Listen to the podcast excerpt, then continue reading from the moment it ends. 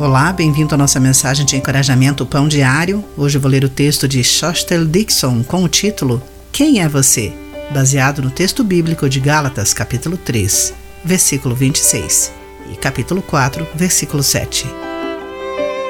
Entrei na sorveteria com meu filho birracial de 5 anos. O homem atrás do balcão olhou para nós e perguntou-lhe: Você é o quê?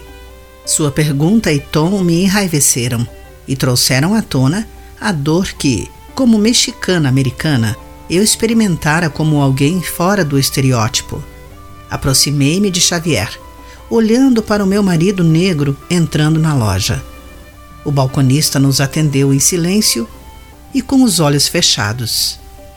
Orei em silêncio por esse homem enquanto meu filho dizia os sabores do sorvete que queria. Arrependida de minha amargura, pedi a Deus que me desse um espírito perdoador. Com minha pele clara, mas não branca, eu tinha sido alvo de olhares semelhantes e dessa mesma pergunta ao longo de anos. Lutei com inseguranças e sentimentos de inutilidade até começar a aprender a adotar a minha identidade como filha amada de Deus. Paulo declara que os cristãos são filhos de Deus por meio da fé, de igual valor e lindamente diversos. Estamos intimamente conectados e somos criados para trabalhar juntos.